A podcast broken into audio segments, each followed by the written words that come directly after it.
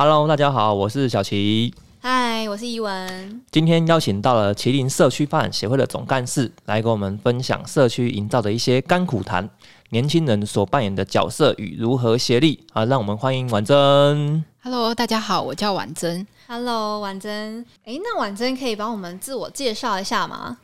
嗯，大家好。嗯，我目前是任职于那个南投县埔里镇麒麟社区发展协会的总干事。对啊，我目前今年是第三年啊，我是从那个一百零八年是接总干事这个职务这样子啊，主要是协助理事长就是推动一些我们社区想要做的事情这样。嗯，那目前为什么想要投入这个社区的工作？它是什么样的契机？嗯，其实我还没投入社区工作之前是。呃，有在帮那个前理事长，就是做文书自工的部分，大概是在一百零五年的时候接触到社区，因为刚好那时候我们社区就是有申请农在计划，然后那时候有透过农在计划。政策相关的政策，然后有请请到一位那个返乡青年留在我们社区。啊，那位返乡青年的话，他虽然不是我们社区在地的年轻人，但是他也是普里的年轻人。啊，我就是因为这个计划跟他认识，然后我我就是有跟他协助一些社区的事务，然后就是互相。合作学习这样子，所以是从那时候开始，就是比较算是正式接触到社区的一些相关的事情，这样。嗯嗯，所以刚刚说这个就是一零六年的时候，对不对？一百零五年的时候，一零五年哦，所以那个时候就开始一起做社区了。呃，对我是比较从旁协助，对，嗯，蛮早以前的耶。哎，那好像就是在更早的时候，你是不是就有接触一些就是社区的活动啊？对，嗯，对，因为我是。呃，从毕业之后，然后我最早接触的社区是蓝城社区，那主要是因为，嗯，有认识到在蓝城。社区那边有一群年轻人，然后他组织了一个青年的团队，叫做鼓励合作社。然后他们是一群在普里种稻米的年轻人。然后因为他们有在蓝城社区那边做那个稻米的种植，所以有了一块叫蓝城公田的稻米田。呃，利用我就是休假的时候，我去协助他们，像是有插秧或者是割稻的，还有除草的活动。那个经历算是我比较深入的走到一个社区里面去看他们的办活动那样。嗯，对。然后，所以等于说，就是因为那个时候鼓励办了这个稻田体验的活动，然后这是婉珍你那时候才比较走进社区，是这样吗？嗯，对。其实那时候除了稻米的那些农事体验的活动之外，我记得我还有曾经参与过，就是他们蓝城的赏鸟的导览。那时候我还有去，就是当那个算队服这样子。嗯，了解。然后婉珍，你是不是之前也有参加过，也是普里很活跃的一个社区？朱子山社区在那边有办一个工作坊。嗯，对，其实那个要回忆到那个刚开始，应应该算是说，就是我毕业的那一年的年底，那时候去那个朱子山社区那边上那个水资源调查工作坊。嗯嗯，对，那时候算是朱子山社区他们做他们在地水资源的盘点吧。他那时候就是选了好几条路线，然后就分组，然后大家就是从那个路线上观察到的东西，我记得是有用那个。纸笔做记录，然后分享。然后我觉得那次工作坊也是很特别的体验呢，就是用走路然后观察的方式去看一个社区，借由讨论，然后大家归纳出就是一些什么关键字啊，然后分享。所以到底哎，我们从这个过程体验到什么？然后你觉得这个社区是一个怎样的特色？我觉得是很棒、很不错的体验。对我对这个工作坊也印象很深刻，因为这个工作坊就是我认识婉珍那时候哦 的事情。所以零二年的时候，所以婉珍那时候就很不幸的遇到了疑文。哎，对，所以进入欢迎进入社区的行列，这样。哎，那婉珍可以跟我们分享一下，就是因为你在做这个社区的工作嘛，啊，你读的这个科系是什么？对，哦，我其实读的是食品科学系，对，然后食品科学。的部分的话，跟我目前做的工作是有相关的。嗯对啊，我目前其实是在那个鱼池的日月潭的红茶的工厂上班，这样子做社区的部分的话，主要是利用我那个休息休假的时间，就是来做。哦，所以说做这个社区营造的话，主要就是兴趣嘛，对不对？嗯，对，兴趣的成分居多。所以说社区营造这个部分它是没有收入的，对不对？就是你用你的空闲时间。然后来做这些事情。嗯，其实总干事这个职务在我们南投县的那个有编列那个总干事的津贴，就是一年是大概三千六的金额啦，一年。但通常它是会直接汇到我们社区的户口，然后里面，因为照以往的惯例，我们社区的部分就是把它当成是我们一些什么对公积金，就是嗯，像是一些文书的有用具的采买这样，所以我们基本上就是大家都是做自工啦。了解，嗯嗯嗯，这个跟大家说一下，刚如果没有听错的话，是一年三千六百块，不是一个月。对对对对对对。好，那可以来跟我们简单的介绍一下，这是我们普里镇的麒麟里嘛，叫这个麒麟哦，名字还蛮特别的。嗯，哦对，嗯，其实麒麟里到底为什么它叫麒麟？嗯，这个。这两个字到底是怎么来？其实也我们到目前也是还没有想到，跟孔子有关吗？嗯，好像也不是哦。在那个祈祷访谈的话，问是大家其实都都不晓得为什么叫麒麟，但是我们有在文献上有找到说，是因为我们普里镇就是有在南边有一座山长得像麒麟哦，是吗？所以叫做麒麟里。嗯，对，就文献资料是这样记载，但实际到底是怎样？然后那座山到底在哪里，也是一个问号。这样。哦，这样不得不说一下，像是普里镇啊，像是牛眠里嘛，然后还有像蜈蚣里哦，都是以这个山形来做命名哦。不外乎就是说这个山啊，很像一个牛在睡觉，然后或者是这个山呢，就很像一只蜈蚣，但是实际上去看呢，都不太像。这个山要长得像麒麟也蛮不容易的。对啊，其实没有太多人知道麒麟长怎样，它是神兽。对啊，哦，好，继续，嗯。其实，如果想要认识我们麒麟社区的话，其实我可以跟大家介绍一下，我们麒麟社区其实是在我们普里镇的东南边的一个社区。我们社区的话的交界的话，是有跟那个鱼池的共和，以及跟仁爱的中正村，还有仁爱的法治村做交界。要去这几个地方，其实可以经过我们麒麟里。我们社区目前的话，就是主要人口数大概是一千一百多位，然后有四百三十户左右。然后我们主要族群是闽南人跟客家人。啊，我们社区其实很大。啊，我们社区有三个聚落，东边的东浦，然后跟平地的内底林，跟红咸水还有过坑这样子。嗯，对。那这样子，这个麒麟那边有没有什么景点啊，或者是一些特名特产之类的？哦，提到那个特产的话，就是我们麒麟里其实最大宗的是种香菇，尤其是在我们东浦那一块。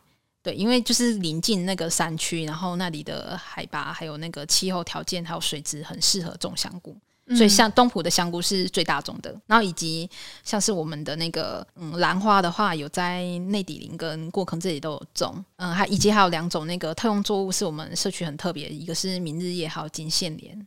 嗯，哇，真的还蛮特别的，这真的是很少人种。对对对，然后另外的话就是，我们社区其实像红仙水的话，有很多都是槟榔树啊，因为这个会种槟榔，其实也跟我们整个那个聚落产业的变迁有关系，这样子。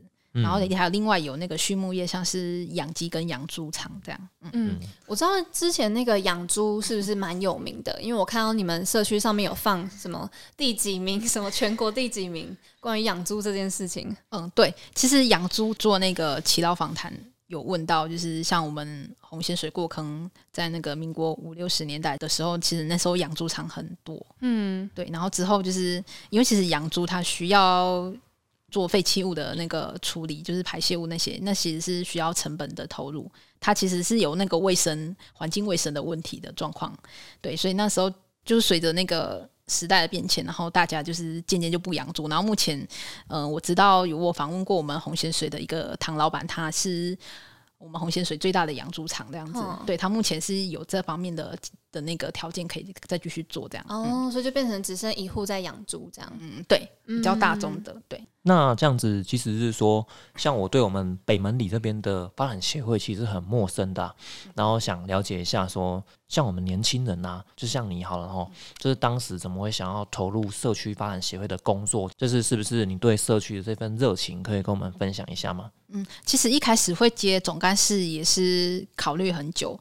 因为我们社区是在一百年的时候成立，然后一届的那个理事长任期是四年，可以连任一。届嘛，所以总共是八年，所以刚好在一百零八年的时候，是我们那个干部要改选的时候。在干部改选之前的前几年，就是我做了那个前理事长的文书的志工，然后他前理事长是希望我可以就是接总干事这个位置。嗯对，然后理事长的人选的话，可以另外再再规划。所以我其实一开始是犹豫很久。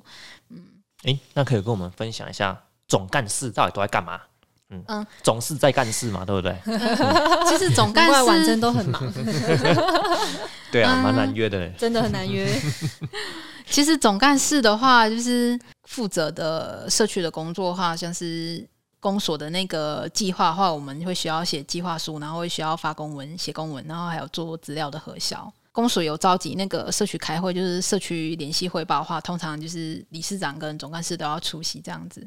嗯，对。诶，那顺便跟我们分享一下那个发展协会的一个结构好了。哦，社区发展协会其实是那个内政部根据那个人民团体法来做立案，然后就是协会的性质可以分为两种，一个是登记法人跟不登记法人。我们协会是属于不登记法人，就是没有跟那个法院那边做登记的。因为像蓝城社区的话，他们是登记法人哦，他们、哦对对，他们是有那个一笔基金是在主要做运作这样子。嗯，嗯，对，就是他们比较有钱嘛。呃，也可以这么说，对哦他们其实是还蛮哦，蛮蛮有钱吗？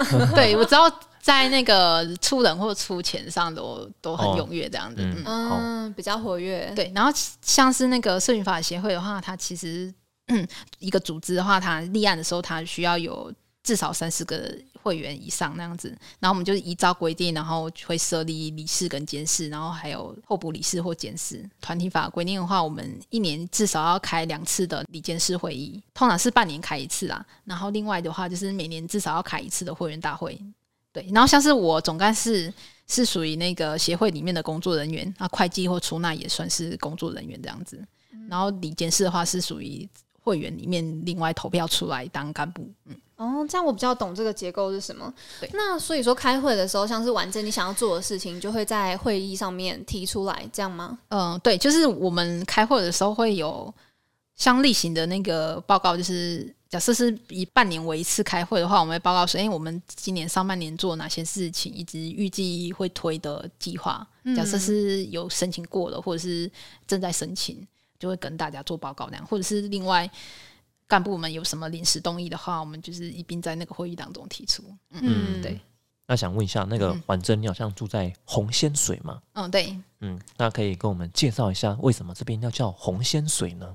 哦，红仙水其实这地名真的很有趣诶，因为红仙其实你讲台语的话，它是昂森，嗯对，它其实是取自于那个闽南音啊，就是昂森的意思。然后这个跟我们的那个红仙水这个地方的土质有关系，因为我们这里的土质是红土居多，然后因为刚好红土成分里面就是铁质含量很高，然后铁质就是氧化之后就会变红色，而且我们那边嗯山沟流水就是会流过那个红土，然后它嗯就会让那个流水上面就是呃浮一层那个红红的物质，嗯然后所以因此就是把把这个地方命名叫做昂神醉这样子，也很有趣。反正你小时候看到洪水，你还不知道那是什么时候，你有吓到吗？就嗯，怎么流过去的水是航森？其实也没有到那么严重啊，就是像我我家是用地下水嘛，然后其实那个地下水就是那个井里面的那个水，它上面也是会微微的浮一层红红的昂森的物质。这个不会吓到啦，因为我们洗澡的时候都会看到啊。洗澡的时候也是有一层鲜水啊。哎、可是你洗澡的时候看到的应该是 欧森吧，不是昂森吧？对不对？哦，好好好，哦，我不知道啊，最近是比较没有。对对哦对，哦哦，婉珍可以跟我们分享一下这个红仙水产业变迁的一些故事吗？就是我们红仙水的聚落其实是属于开发比较晚的聚落啊。就是我从祈祷访谈这边知道，就是我们最早开始是有客家人跟闽南人进入开垦这个地方啊，会有那个日式时代的那个老屋，是以前有在这个红仙水这个地方有种甘蔗，那时候也有在附近就是有盖那个公寮。给工人住的地方，然后以及还有那个制那个制糖的工厂这样子，甘蔗没有种之后，才是做那个种红茶。嗯，所以那间那个日式老屋，它有之后有变成是做那个收茶青的那个地方那样子。就是台湾农林公司嘛。嗯，他那时候其实农林公司还没有转民营之前是由国营来经营。哦，当时是国营哦，哦对国营，因为我那时候有问曾经在那个农林公司上班九十多岁的阿公，他说他以前年轻的时候有在那个红泉水的地方帮忙管理种茶的事务。他那时候跟我分享说，当时在那个红泉水隧道上方那里种了一大片的种子繁殖的那个红茶苗，然后再用这些茶苗就是分。分给那些茶农种那样子，所以那时候全盛时期吧，就是好像三四十甲地都是在种红茶，就是那时候满山遍野的那个红茶树。哦，对难怪这间公司这么有钱。对，红仙水那时候也变成是一个茶区，嗯，嗯，收的茶的话有交到那个鹿高那边的一个茶厂，鹿高也有，然后那时候也有现在有个鹿高咖啡庄园呐，对啊，嗯，也是现在是完美景点。对对对对，对，就是有郊区路高，然后签契约，所以那时候的茶青是不能私底下卖给非农林的那个工厂。但是那时候因为农林公司好像经营的不善，所以其实那时候交的茶青的价格就不好。所以那时候我们这些红线水的茶农，他有把那个茶青私底下卖给一些像是好像普里的那个红茶的工厂。所以像你们家之前是茶农吗？以前好像也有种茶的样子，但是那个茶树就是都整个砍掉，因为那时候红茶就是没开始没落之后，种的这些人的话，他收入没有收入嘛，就是价格不好，所以他们那时候就是砍茶树，然后改种其他的东西，像是有种过那个柑橘，然后水梨呀、竹笋这些。然后其实现在你看到红仙水的山头，整个都是种槟榔。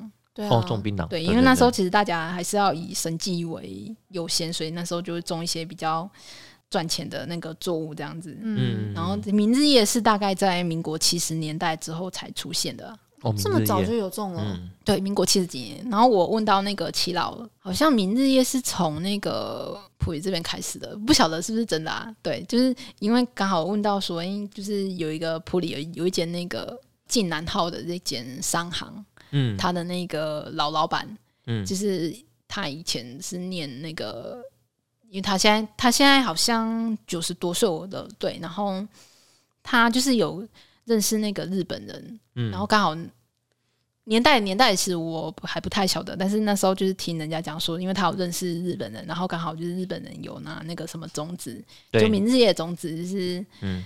就是要示众或怎样子，然后刚好就是开车载他那个司机是我们红仙水的一个那个大哥，然后他嗯就是有的拿到这些种子，然后去试种，哦然后发现哎、好像种出来还不错，然后之后才整个扩散出去，然后到最后现在就是红仙水过坑才是种明日夜，哇哦，我现在还就是有段就是有这段故事这样。哦哦哦嗯，你说什么？现在还有？哦，现在还有啊，红啊明日夜现在还有在种，对，啊，对啊，对啊但是明日月的起源就是有问到这样子的故事，还蛮特别的，就是因嗯为那个晋南号的那个老板他。他其实，在红线水是有一间茶厂，但那间茶厂红茶厂已经就是收掉了。嗯但是还没收掉之前，可能更早之前，就是有日本人来我们普里玩，然后他就是接待他，然后刚好在他的司机是我们红线水的那个大哥，嗯一位大哥，然后有拿到种子，因此这样子才发展起来的。哎，好，所以你分享完了嘛，哈，对，分享完，蛮酷的。耶，所以说你看，当时这个名字也是走私进来的，有有？就感觉是走私其实也算是一种走私耶，就是从国外偷偷带种子回来啊，就是一个日本人带种子，啊。然后那个、嗯。那个开车那个大哥，其实名字有知道是谁啊？一个叫黄阿钱的大哥，对吗？嗯你看，其实有关于像这样子植物的走私，其实在当时这已经是很 很平常的事情了。对啊，对啊，对啊。哎、哦我这这段你会剪 没有了，没有，没有，没有，这段剪掉。而且那个晋南号的那个阿公叫做陈晋南，嗯然后他是在那个陈晋南，我我我只知道陈浩南而已。他在那个天，他好像是在天一大饭店隔壁，就卖酒的烟酒的晋南号。哦，哦那我知道啊。就那个哦。阿公，我之前想要去访问他，但是他已经有点，他已经痴呆了，就是、哦。对啊。哦，了解。哦，了解，好。但是应应该说，以前我爸爸就是年轻的时候是有做他的那个工人，因为他在那个那个水头山那里有一一片那个嗯，那个算是槟榔树槟榔园，嗯好好，对啊，嗯，我就先暂时。对，那可以再跟我们分享一下，就是社区目前就是有两棵哦，那个凤凰木啊，就是最近正在盛开。那好像它当时是有一个小故事哈、嗯，就是这两棵凤凰木是我们红仙水在地的一个很有特色的景点，因为刚好这两棵凤凰木所在的位置的前方，就是有一个很漂亮的那个日本时代留下来的建筑。虽然它因为经过那个常年的就是失修，所以其实它的木板是有那个斑驳跟损坏的，这比较可惜啊，就是没有去做维护。但是它这个地方其实是很漂亮。那时候会有那个红线水凤凰老木的救援行动。的起源其实是可以追溯到那个一百零八年的时候，因为刚好那时候我想要也是投入社区的那一年，因为那时候我我其实一开始做社区的时候，我我想要了解一下就是我们社区的人文历史的部分，包含聚落的历史，所以我那时候想要去问那个木屋的屋主对红线水的理解这样子。对，所以那时候就去找了他，然后那时候刚好就是看到这两棵老树，怎么都叶子都都掉光，然后光秃秃这样，然后这它已经快要枯死了啦。对，好难想象，因为它最近盛开真的超级漂亮的。嗯，对。但是其实那时候看到那两棵老树就是怎么枯成这样，我其实心里就是有个想法，就是说，哎，如果它应该是生病了，但是生病的话，那我们是不是可以透过什么方法来？来救这两棵老树，其实刚好就是有看到我们普里的那个千年甲东树望公司之前有过那个台湾老树救援协会救援，然后现在就是长得还不错这样，所以那时候其实有想到这一块，然后我就是有一个念头想说，那如果去找台湾老树救援协会帮忙，不是不晓得 O 不 OK，然后我就先询问这个地主阿公的意见那样子。嗯，就问了台湾老树救援协会，然后他这边是说，只要我们社区有办法出动那个志工来帮忙的话，他们就愿意来救，所以才促成这件事情这样。嗯，哎，当时这个老树救援是需要费用吗？因为台湾老树救援协会，它其实会救的树是学校的树，或者是那个县府列管的。然后像私人的老树的话，就需要另外再询问啊。其实我那时候是有表达说，看费用多少，然后我们这边可以出这样子。然后之后他是所以，如果你们出动自工来救的话，是他们愿意帮忙。因为其实台湾老树救援协会，他们本身也是非营利组织，然后他们有在推那个像是树木的教育课程啊。嗯，对，所以我觉得也是因为公益性质的关系，所以他们也很愿意协助我们。对，也是感谢他们。嗯，哦，这个不得不说一下哈，老树协会的发起人应该是中兴大学的刘东启教授嘛？嗯，其实发起人的话，他是一个老伯伯，八十几岁的老先生呢。哦，他叫那个许孙孙爷爷。因为我常追这个刘东奇教授的一些资讯，当时这个所谓的这个水刀救援的方式，是不是刘东奇老师引进进来的？哦，对他那个水刀功法的这个技术是他们中心大学的专利技术，然后是那个刘教授这边他们研发的。哦，这么厉害，是专利技术哦。嗯，对，是专利的，有申请专利。所以那时候其实，在做凤凰木起地改善的时候，是在树根的附近，就是打了很多那个水刀。嗯嗯，水刀。那当时这个救援的过程有没有遇到一些问题啊？这两棵老树会生病那么严重的原因，其实是树根的那个底下被那个柏油铺面给铺满，一些车子啊，它会停到上面去。其实这样子树根经过长期的重压的话，会把它的那个细根的结构给压死。然后细根如果就受伤的话，它其实会影响老树的生长。那时候其实一开始在做这个工程的时候，我们是首先先要把那个柏油面给移除。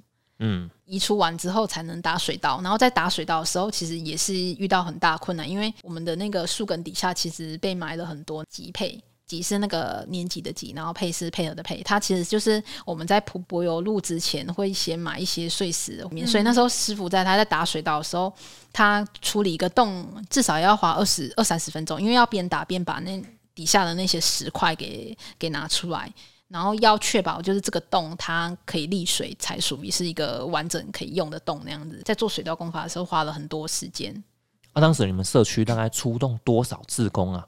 那时候其实社区的应该有四五位，然后加上有请那个我的好朋友啊，就是鼓励合作社的人来帮忙，这样，所以其实蛮多人一起参与这样。哦，哎，那个救援的时间大概是几天呢？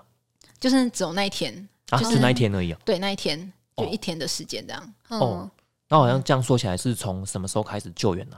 救援好像分两次，是不是？嗯，对，因为那时候一百零八年的二月份是请台湾老树救援协会来做，然后其实在一百零九年的时候，我有申请那个南投县的社区规划师驻地辅导计划，透过这个计划再帮老树再做一次水稻的工法，这样哦，对，做了两次。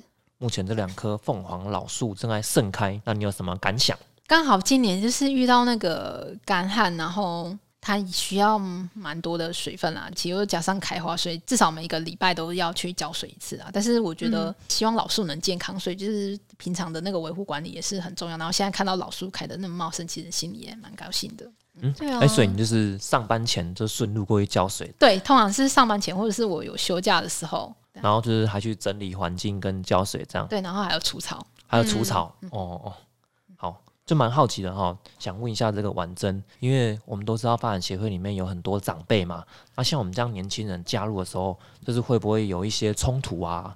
其实我一开始加入发展协会的时候，我觉得我还是属于比较幕后的角色，就是文书志工。像是大部分的那个社区发展协会会员都是伯伯、叔叔、阿姨这一类的。嗯，我觉得那个代沟还是有的诶、像是办活动的话，可能就是理事长他们去号召这样子，然后我的话就是负责协助一些活动的执行。也也是因为做社区，然后有办活动，然后多多去跟他们接触，然后讲话，对，然后他们也会比较认识你，所以其实接触久了之后也比较熟悉啊。对，嗯，那你当时有没有遇到一些沟通上的障碍？跟我们分享一下。应该说一开始做社区的时候，我觉得有一点想要做一些改变，嗯所以那时候其实是先从那个社区的组织章程开始看，然后其实我第一年有想要做那个社区环保自工这一块，因为我觉得社区的道路其实蛮脏乱的，但是到最后这件事情没有成功啊，因为因为大家都没时间。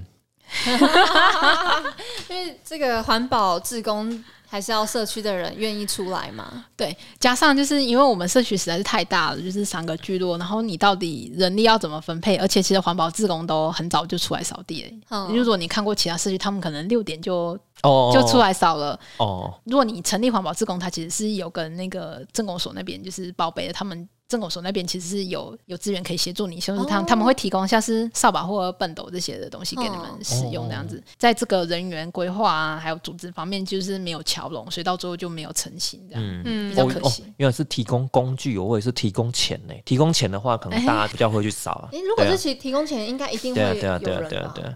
就提供那个笨斗跟扫把，可能这个力度还不够强。嗯，那除了这个环保自工之外，你当时还没一些想法要推动？哎呀、嗯，可以在这边稍微讲一下许愿这样。因为社区其实感觉社区其实有很多东西可以做，然后我自己本身比较关注的就是那个凤凰木老树这一块，以及我们社区的文史调查。嗯所以我目前比较着重在这两块啦。然后我因为刚好自己时间上做文史调查的话，就是做社区访谈的话，时间可以比较弹性安排，也人数也可以不用那么多，重心都会比放在文史调查这块这样。嗯，哦，文史调查，今年的话就是有做东浦的文史调查。提到东浦的话，大家有没有听过那个电气铁道？没听过。诶，上次有听你讲，嗯，嗯，其实嗯，就日本人那时候要建那个日月潭水利发电公司的时候，有建造那个公式铁道，然后它所谓的电气铁道就是其中他们公式铁道的一环，就是为了建那个日月潭的水利发电，然后他就相相关的周边工程，就是做了电气铁道，然后做了流笼，做交道，对，然后刚好我们。东浦地区这个地方是我们那个电气铁道往东延伸的终点站，刚好自己有认识东光社区的总干事，因为东光社区他们其实是一个做社造还蛮活跃的社区。东光社区有个很有名的景点叫做向田郡嘛，就是饮水隧道唯一露出来的那一段。其实东光社区总干事他这块的历史也是很感兴趣的，然后。因为参加活动，然后去认识到他，然后他跟我讲说：“哎、我们社区有这个东西。”于是我上网找，才发现我们社区真的是一块宝地。这方面历史的东西真的是很不容易去找寻啊。刚好透过今年这个计划，请到台北相关的专业老师来帮我们社区上课，我觉得算是找回社区的以往的记忆吧。对我觉得这些有价值的东西进一步的被记录下来，是一个很棒的事情。这样，嗯，我觉得这真的是很有价值的事、诶只是他需要花非常多的时间去把这些宝藏挖回来。对对对。对啊，那像我们这个年轻人要参与这个社区的协会的活动啊，那是不是有什么方式可以给我们建议啊？年轻人参与社区，我觉得第一个事情，我觉得是要先把自己给照顾好。对，这超重要的。对，因为像我，我目前是因为我本身有在工作，然后我是利用那个休假时间来做。还有，如果你年轻人本身有想法的话，就是看你想做什么事情吧。就是如果你是想要做跟社区有关的事情的话，可以先看看你所在的地方是不是有社区发展协会，然后或者是你可以去询问里长，找到里长，找到理事长。我觉得是先认识自己的居住的地方，注定你跟他多交流之后，你的想法可以影响到他们，他们也会愿意跟着你一起做这样子。嗯，嗯，这样听起来好像是要透过长时间的沟通了哦。也有那种就是你想做的事情，并并不一定要在你自己社区里面做的。那我就觉得像是可以跟一些在地的青年就是做结合，然后一起做也可以，不一定要在嗯，可以跳脱场域的问题啊，嗯就是去跑去别的社区做也可以，对，不一定要在自己社区。其实可以看看普里其他社区，像是慈恩或是住宅山，就是他们每次办活动，其实人数都蛮多，然后大每个志工都很踊跃。我觉得把社区营造做得好的话，重点就是人的连接，嗯对，人这个是对，就是很重要的。人与人的连接，这真的很重要。他们其实都是付出自己的时间跟心力，然后一起想要做可以帮助社区的事情，然后可以让这个社区更好的事情。你要找出自己社区的核心，但是这个核心怎么找出来，是需要经过大家共同讨论开会。因为我觉得婉珍很可贵的地方是你其实是有点单打独斗。现在对不对？就是你其实不是说有一个团队一起去做文史调查还是怎样，你就是因为自己真的是很想要了解自己社区的历史啊文化，然后你就是自己去跑来跑去这样。我觉得其实一切的起点就是可以从凤凰木开始讲吧，因为我觉得那两棵凤凰木那栋木屋其实连接着我们社区发展脉络，就是红仙水这一块。嗯然后我就觉得，就是只做我们红仙水聚落，感觉很可惜。其实我们社区的另外的两个聚落，像是东浦聚落，它其实也很精彩。就如果你去问一些耆老的话，你会发觉，就是其实东浦或者是内顶聚落，就是历史的那个发展是跟那个迁移史很有相关，很大的一部分是跟日月潭水利发电公司有关。做了红线嘴之外，其实可以再做第二期，就是做东浦，然后再延续做第三期，就是内地林。我觉得是，其实我做的的东西就是一个起点，能够透过这样子的计划，就是尽量收集一些，就是我们社区的资料库，就在文史这方面，我觉得很有意义。嗯，这个不得不说啦，像是婉珍对这个文史就很有兴趣这样子。没错。然后像我就觉得还蛮无聊的，小琪今天好诚实啊，对啊，没有啊，就就实话实说啊，对啊，嗯，不要被攻击。不会啊，小琪是对昆虫哦，对虫比较，我我对活的东西比较有兴趣，没错有极大的热情，每个人热情都不太一样啊。那这个伊文，那还有没有什么问题？嗯哼，哎、那我很好奇，就是婉珍参加，应该说参与社区这么久啊，你觉得对你个人来说最大的收获是什么？嗯，说单打独斗其实也不一定是单打独斗，因为像办活动的话，其实光靠我一个人没办法做。其实我觉得我、我从做社区以来，我觉得我身边有很多的贵人协助，嗯，就是很多都不是我们社区自己内部的人，但是他们跟我的理念比较相似，他们愿意主动来帮我。那那随便讲几个贵人来听一下好了。好想知道。对啊，像是我一百零八年的时候，凤凰梦救援就是感谢那个鼓励合作社的宗泽啊，然后还有秀慧，嗯他们一起来帮忙极的。对。那一场的话，其实有像陈新豪大哥，那时候我把这个讯息给他，然后他那天也来看老树，然后像野志啊，他也帮我空拍了那个老树的空拍图。影像，嗯。对。嗯。我有把消息释出，但是我我我也不确定大家是不是一定有空能够来，但是他们嗯。就是在那个时间点就出现了，我就觉得哎、真的很感谢，就是就是他们愿意一起来关心这个事情。对。嗯然后再来就是邱正略老师，他是我们暨大的历史系的兼任教授，他其实嗯就是有协助我做那个红线水文史调查这一块。嗯对对他算是我访谈的执行的协力重要的推手，这样嗯对。然后再来就是那个陈美珍老师，在国中退休的教师。哦，我知道，我知道，嗯对，他也担任了我那个计划的工作人员，就是那时候我们红泉水最后的后期有去麒麟国小上课，哦，对，那时候就是谢谢美珍老师来当我的工作人员，就是陪伴那样。还有很感谢那个我们的社区的理事长，就是黄阿顺阿姨，嗯她也是尽心尽力，就是现在的理事长吗？对现在理事长黄阿顺阿姨，她本身的强项是在料理方面，因为她本身是总剖塞，哦，所以像是我们。办社区活动的话，如果有关料理美食的部分，就是交给他，就是完全没问题这样。子。等于这个钱就给他赚嘛。哎、你要这么说 但是其实阿姨她很多时候都哦。是出钱又出力啦，哦出钱出力对，就是啊很，辛苦。应该的，应该的，啊，应该的，对啊，对，其实一路上其实真的很多人，像是还有社造的伙伴，就是苏慧玲小姐。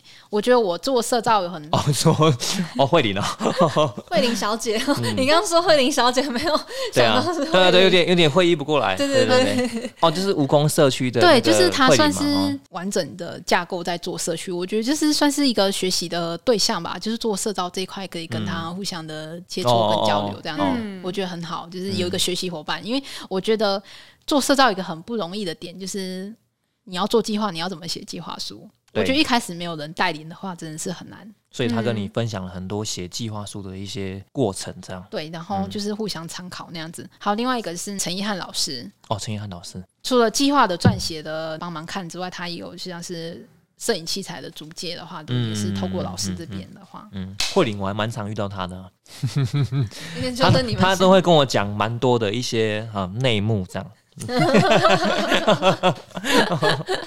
就是这个有光明面嘛，对不对？然后有另外一面哦，啊，对我刚才又遗漏掉一位，就是潘心怡姐姐。嗯，哦欣怡姐，对，她是我社区一个现在很重要的主力，就是跟我一起做社区的很重要的伙伴。嗯嗯她是在那个一百零九年十二月的时候认识，我和她是在那时候认识的，因为她其实算是带着她的小孩，然后回来我们麒麟里这里定居这样子。本身对那个石农教育还有作为社操有兴趣，然后我现在就是跟着他一起。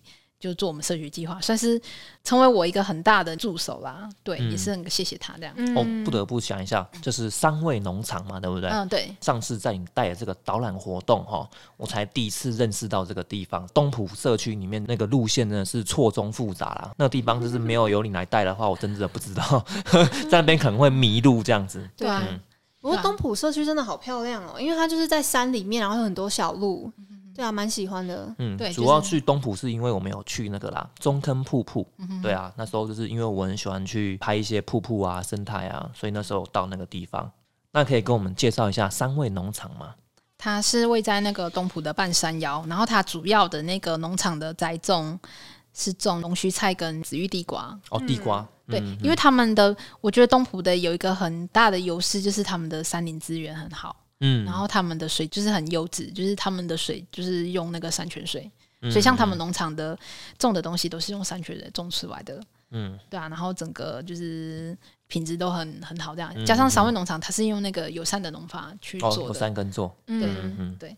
然后主要是李心怡姐的话，她因为她小时候就是在农村山村成长嘛，她希望她的小孩子也可以从小时候就是接触这种山村的环境。主要是自己家里有农地的话，就是可以跟那个食材还有土地做接触。她回来的就是农教育以及她在小时候在这个地方生长的记忆一样，就是可以带给她的小孩。嗯啊，好羡慕哦！就是对于我从 城市长大的人来说，真的是很羡慕哎。我觉得从小你在农村啊、山水里面长大，那个真的是很不一样，是很好很好的成长环境。这有什么好羡慕的？离土地很近呢、你在哦都市的话，就是在格子里面长大哎。哦，没有啊，重点是我们南投人也都会讲说，哦，我们好羡慕你们哦，就是都可以看到海这样。哪有？你有很羡慕吗？我我还好啊，但是我蛮多朋友都这样子的。哦，是这样吗？没有没有，住在高雄也没有每天看就我们因海。为我们这边不靠海嘛，就当然会觉得哇，我好向往去海边哦，哦怎样怎样的哦，对，然后我听了就觉得很烦，对。好好好好，哎，离题了，离题了。那那想问一下，这个是麒麟社区呢，它目前有没有这个导览的活动？嗯，目前麒麟社区没有发展小旅行或者是导览。对，因为我觉得首先就是资源盘点吧，就是嗯其实我们社区是有蛮多资源点的，可以做串联，但是每个点的特色点都比较分散，所以可能导览起来会比较费时一点，就是交通工具的选择，嗯。对，然后以及你要在哪里休息呀、的这一块，其实都要做很很细致的规划，所以目前还没有开始就是做这方面的计划，这样。那我真的很想要极力推荐一下，可以做一下麒麟社区的游程，因为其实前阵子婉珍有办办一场，就是好朋友之间的游程，就私密游程。那我跟小琪有参加，小琪你觉得怎么样？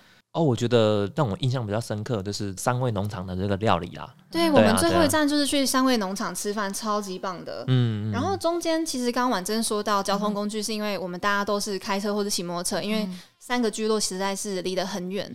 但是其实里面有很多东西可以看诶、就是很多社区的历史啊、文化，很多故事。但是蛮容易迷路的啊、哎、所以说才要就是大 家要跟点跟进。点之间 距离还蛮远的。对，那提到说这个游程，其实麒麟社区，我觉得它很多地方都很漂亮，因为它其实就是在山里面嘛。那我想要来问一下婉珍，你最喜欢的地方是哪里？就是你的秘密基地，你最喜欢或者你觉得最漂亮的地方？我觉得是那个凤凰老树那个地方，哇嗯嗯，主管就是讲那边都要自肥，因为他住那里。对啊，红仙水，哦，好了好了，现在不得不说，就是因为那边凤凰木正在盛开，所以俨然就是有变成一个像完美景点的感觉。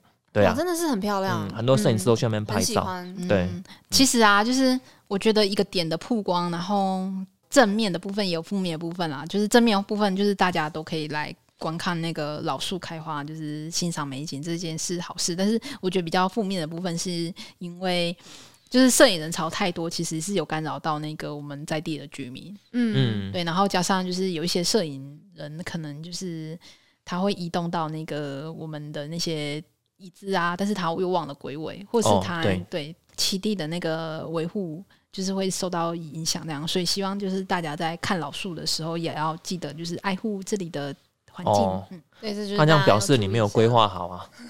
对啊，你应该要规划出一个摄影区，有没有？让大家可以拍照啊。对啊，摄影区还可以规划出来啊，可以啊，这是一个最佳摄影点，有没有？啊，那那边插一支牌子啊，你这样那个肖楠就不会被人家推倒了，对不对？嗯 这个是好建议，也可以、嗯、对啊学起来。那对于这个麒麟社区这个未来，你有没有什么期望呢？这是最后一个问题了哦，这个要小心回答。对对对，小心什么啦？嗯，我觉得先从自己身边居住的环境开始做吧。就是如果大家有出去散步啊、走路的话，如果看到那个社区道路就是有脏乱的话，就是至少可以捡一下垃圾吧。哦哦哦哦，对，因为我觉得这个问题其实有点严重，真的吗？可是我们那时候去凤凰木那边，我觉得还好哎、因为那里平常有那一区。平常你会管理，他但是来捡，对啊，其他地地方他就不捡了。对对原来对对是这样对对对。其实我们社区还有一些像是垃圾倾倒的问题，就是有人会把他们的那个家具或废弃物就是倾倒在我们那个头七子线的上面。哦我知道你说就丢一些山沟里面的。对就是嗯我觉得大家的那个环境的维护的意识还比较没有那么强吧。说实在，嗯可能也不是大家，就是某几个人对吧。有啊，其实也那个也不是一定是麒麟社区啦，是别的社区跑去那边偷盗也有可能啊。这也是有可能哦、嗯不过刚刚说的这个问题，其实也可以去看一下，到底是到底是都是谁去那边倒垃圾之类的。哦，对，那时候里长立那个告示牌，然后他也会去那个、啊、定期去巡视啊，能够抓到的话，就是或是从那个垃圾堆当中，就是翻出一些看有没有遗留一些可以透露的讯息，这样去哦，什么抓到那个。账单啊，电费啦对对对对对对对，对啊，就是想要利用各种方法那去个宅看可以抓到。宅配包裹上面有姓名有没有？就是如果大家对于麒麟社区很好奇的话，大家可以怎么样找到你们的资讯，或者是其实我们社区是有一个脸书的粉丝专业，你就是搜寻普里麒麟社区就找得到。啊，还有在经营吗？嗯、有在经营，所以上一次是哦，是你是你在 po 文啊？然后我跟我的社区伙伴一起哦经营这样子。哦，然后通常是有办一些像是例行性的活动，例如写春联或包粽子的话，还有一些我们社区开的课程的记录，我们会放上去这样子。哦好，对，就是很，但是我们社区也不是很活跃啊，所以可能就是更新的那个时间会比较晚。哦，嗯，但是有一些比较值得记录的东西，我们会尽量就是放上去给大家知道。像是之前我和我的伙伴们有去爬那个水头山啊，水头山对就是麒麟山。哦，那像这个路线的那个部分的介绍，我们就是有把它放到那个我们的粉砖上。水头山其实也是一个那个三等三角点啊，应该说它也是有那个登山协会上去就是做挑战这样，所以我们那时候在爬的时候是沿路可以看到那协会做的标记这样。了解嗯对，他没有找我，不想找你啊 要问那么清楚吗？然后只是你上到山头的时候，哦。就是他那个很光芒啊，就是长得很高大，就是你还是需要带一些那个砍刀上去砍，嗯，然后还要注意一下，就是之前那那时候去爬的时候，我发现那个捕兽夹就是还蛮危险的，对蛮多的哦，就是有发现一个，哦，一个嗯哦，可能是那个人家就是在上面要抓山猪啊，对，所以爬山的时候要注意安全。对啊哦，那其实蛮危险的。对。嗯，好，那然后另外一个管道的话，是我们如果我们有申请像文化部的计划的话，我们有把一些成果或者是记录是放在社区通的这个嗯网站上。嗯，对嗯。其实你点那个我们社区协会的那个粉丝专的网址的链接，那那里面有放，所以其实是可以去那边点，就是可以直接点到我们的那个社区通网站。好的，嗯，好，那很感谢婉珍今天来跟我们分享这个普里镇麒麟社区社造的一些过程啊，然后还有这个发展协会的一些状况。那我们谢谢王真，感谢好婉谢谢，不客气，谢谢大家。拜拜。